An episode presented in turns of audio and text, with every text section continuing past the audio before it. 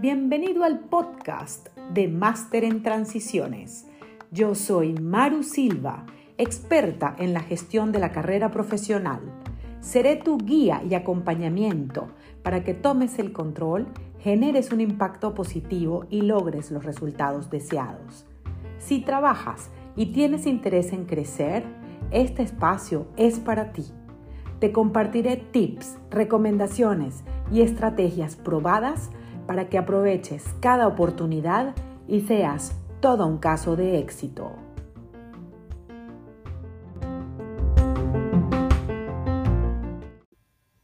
Hola, hola. Espero que todo esté muy bien. Yo súper contenta por el resultado del primer episodio sobre la diferencia entre la culpa y la responsabilidad. Muy agradecida por todos los comentarios que he recibido. Muchas gracias de verdad. Me llena saber que les está haciendo sentido, que lo están aplicando y que entienden cuando ocurre un aprendizaje y se mueven hacia adelante. Porque en este ciclo crecemos todos y no solo ustedes, sino también las personas con quienes lo compartieron. Eh, fíjense que la mayoría de los comentarios que me llegaron aplican a una situación de trabajo, pero hubo varios que también lo pudieron relacionar con alguna situación que están viviendo ahorita con su familia. De hecho, varios me dijeron o me pidieron que les ayude a determinar los pasos para cambiar la culpa por responsabilidad. Así que vamos entonces a hacer un complemento del episodio anterior para darles respuesta. Me puse a pensar cómo se los puedo transmitir, porque yo lo oí muchas veces. No eres culpable, pero sí responsable. Y, la verdad es que me hacía mucho sentido, pero lo que no sabía era cómo se ejecutaba cuáles son las acciones que tenemos que hacer o que hacen la diferencia para pasar de un lado al otro. Y se me ocurrió que si se los digo tipo una receta de cocina, puede ser un poquito más fácil para explicarme. Entonces, ¿cuáles serían los pasos para sustituir la culpa por responsabilidad? Si tienen una libreta o un cuaderno, escríbanlos, porque es como un flujograma sea, si estás ok en el paso, pues ya se cierra el ciclo. Y si no, tienes que continuar al próximo paso. Entonces, vamos adelante. Paso 1, conciencia. ¿Ok? Paso 2, identificación del sentimiento. Paso 3, tomando el control. Paso 4, cambio de pensamiento. Paso 5, generación de alternativas o soluciones. Paso 6, gestión de emociones. Ahora quiero brevemente profundizar en cada paso y ponerles un ejemplo eh, para que lo puedan ver mejor, ¿no? El primero, vamos con el paso 1, tener awareness, o sea, estar conscientes de la situación. Y significa tener todos los sentidos en el momento. Y muchas veces creemos que estamos conscientes, pero no porque tenemos la vista en un estímulo y el oído atendiendo otro estímulo, al final tenemos partes, pero no significa que, hemos, que, que podemos absorber completamente la información y que estamos 100% en el momento. Y les quiero poner un ejemplo típico en una reunión de, en el trabajo. Estás en plena reunión y tu compañero está diciendo que la información que tú enviaste no está completa, ¿ok? Pero justo, justico en ese instante, tú estabas revisando un mensaje en el teléfono. Entonces crees que estabas consciente, pero no todos los sentidos en ese momento estaban capturando el mensaje que se envió. Y esto es importante, o sea, déjame te explico por qué. Porque cuando tú escuchaste que no habías hecho tu trabajo, eso fue lo que probablemente tú escuchaste. No, no hice mi trabajo. En cuestión de nanosegundos, se generó una emoción dentro de ti, porque para eso estamos programados y lo hacemos a diario. Es una reacción automática, ¿ok? O sea, tú no lo piensas, simplemente pasa. Si no estás consciente, la probabilidad de que los sentimientos asociados a la culpa aparezcan es muy alta, porque esas emociones son las que conoces desde niño. ¿Y, eh, y qué es lo que pasa en esa reunión? Pues que cuando dijeron que tú no lo habías entregado, puede pasar que te da pena porque te expusieron delante de los demás o te da rabia porque consideras que lo que acaban de decir no es justo o no es correcto, pero al final te están culpando o tú estás a culpar a otro por no decir lo correcto. Pero lo que hay, lo que hay al final, el sentimiento es de culpa, ¿no?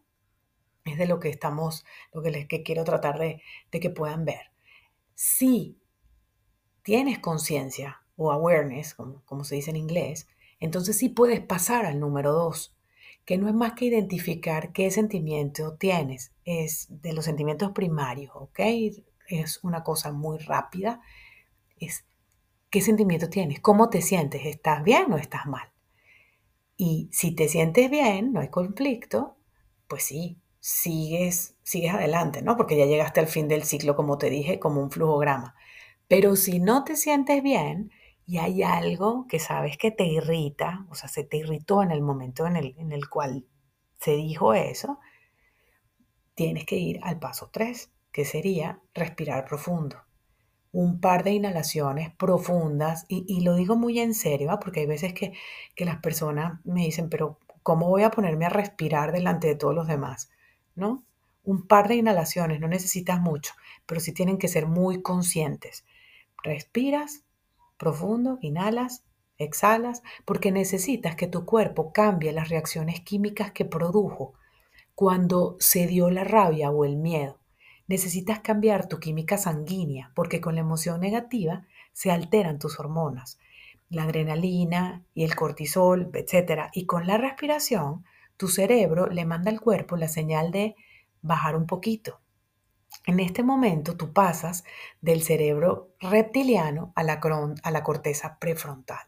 O sea, en palabras muy sencillas, accesas a la parte del cerebro que nos diferencia de las reacciones instintivas o animales, ¿no? Y nos permite accesar al área que nos distingue y accesamos la razón. O sea, ahí es donde nos diferenciamos de los animales y podemos entrar en el paso 4 una vez que ya llegas a la razón. ¿Ok? Paso 3, respiración. Paso 4 consiste en cambiar rápidamente tu pensamiento por uno positivo. Elige uno que te sirva. Hay muchísimos. Piensa algo fácil, ¿ok? Puede ser cualquier falla se puede volver un aprendizaje, cualquier falla puede ser corregida, mi trabajo no me define como persona, em, es un file, lo puedo reconstruir rápidamente y de hecho aprovecho y lo reviso. O si no, puedes buscar el más básico, que sería, seguimos respirando, estamos vivos, no es el fin del mundo, todo en esta vida tiene arreglo y tiene solución. Entonces, tú busca qué pensamiento te sirve. Hay muchos pensamientos que tienes que tener siempre a la mano, porque te van a servir para rápidamente bajar el estrés y mantener la calma. Cuando tenemos el estrés alto, eh, para decirlo así de una manera como muy simple, se nos bloquea la cabeza, o sea, no podemos pensar y no podemos producir propuestas alternativas para movernos en pro de la solución. ¿Ok? Entonces ya estando allí, podemos ir al paso 5.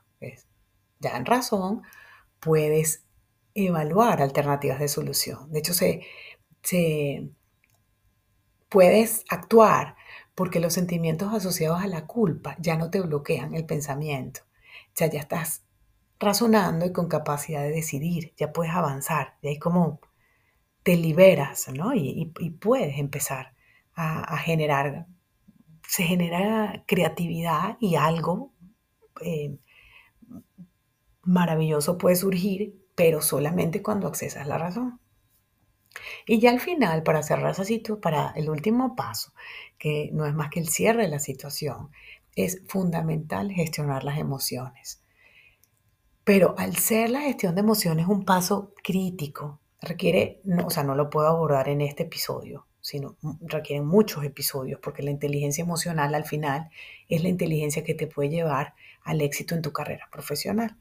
Entonces, como te digo, no vamos a hablar de ello hoy, pero si quieres aprender de esto, por ahora te puedo invitar a leer el libro de Daniel Goldman que se llama La inteligencia emocional, porque es más importante que el cociente intelectual. El libro es espectacular, es una lectura bastante densa, pero, pero buenísima si quieres comenzar a, leer y aprender de esto. Pero esto que les acabo de compartir lo pueden empezar a practicar ya, porque se van a dar cuenta que a medida que lo vas incorporando a tu vida, lo empiezas a hacer automático. Y en lugar de sentirte culpable, empiezas directamente a buscar soluciones, te vas entrenando. Así como les conté que le pasó a mi jefa en el episodio, eh, en el episodio anterior, eh, empieza practicando con cositas pequeñas, con ejemplos en el trabajo, en tu casa, a diario, porque es algo que tenemos tan metido dentro de nosotros mismos que hay que desaprenderlo para no reaccionar, sino tomar control primero. Y se los comparto porque en mi experiencia, si hay algo que yo pude aprender de los directores, de los gerentes generales y de los vicepresidentes con los que tuve la oportunidad de trabajar, fue precisamente eso, ver que su abordaje por lo general era muy calmado y con muchísimo control frente a las situaciones. Y, como, y mayor control todavía cuando las situaciones eran más complejas o difíciles. Entonces puedes reaccionar bien, puedes solucionar y al final esto no es más que pura práctica y decisión. O sea, decidir, querer salir de la culpa y buscar alternativas de solución a diario. Por ello es que mi propuesta es que uses la razón cuando corresponde y la emoción como una brújula. Si tú permites que la emoción te domine en una reunión de trabajo, está muy difícil alcanzar el éxito profesional. Las emociones hay que trabajarlas y gestionarlas muy bien en el ambiente laboral. Y aquí quiero aprovechar para darles un, ejemplo, más que un ejemplo, yo creo que es un tip.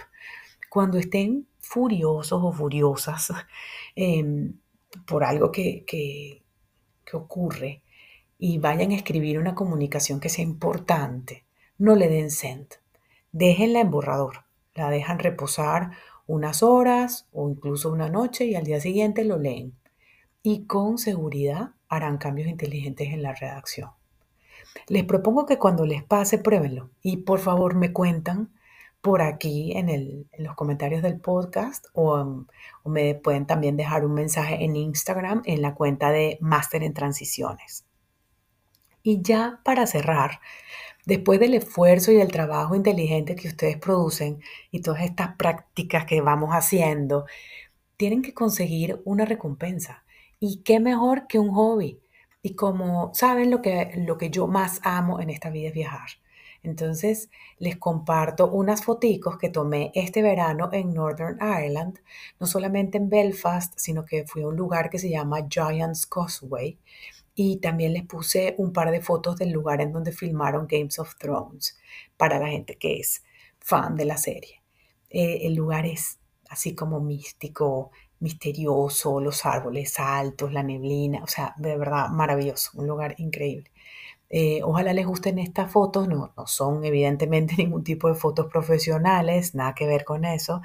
Son simplemente una foto sencilla que tomo con mi celular cada vez que voy a todos estos lugares, pero me inspiran y, y me provocan esa emoción rica de cuando estuve allí. Y también me dan como esa curiosidad y ganas de conocer a tantos lugares que existen en este planeta. Entonces me da energía y me da muchísima felicidad y por eso se las pongo allí en mi, en mi cuenta de Instagram, algunas también las pongo en el Facebook, para, porque sí, a lo mejor les, les genera a ustedes también esas ganas de conocer o ese, y se les desata el, el hobby que tengan, ¿no? O lo que les guste hacer. Siempre hay que tener algo que sea aspiracional y que queramos lograr para encontrar ese porqué en esos días en, en donde no nos es tan fácil accesar a las soluciones. Entonces, ya con eso me despido. Si les gustó este podcast, suscríbanse y compártalo con aquellos que consideren que les puede ser también de utilidad. Les mando un abrazo grande y nos vemos la próxima semana. Bye.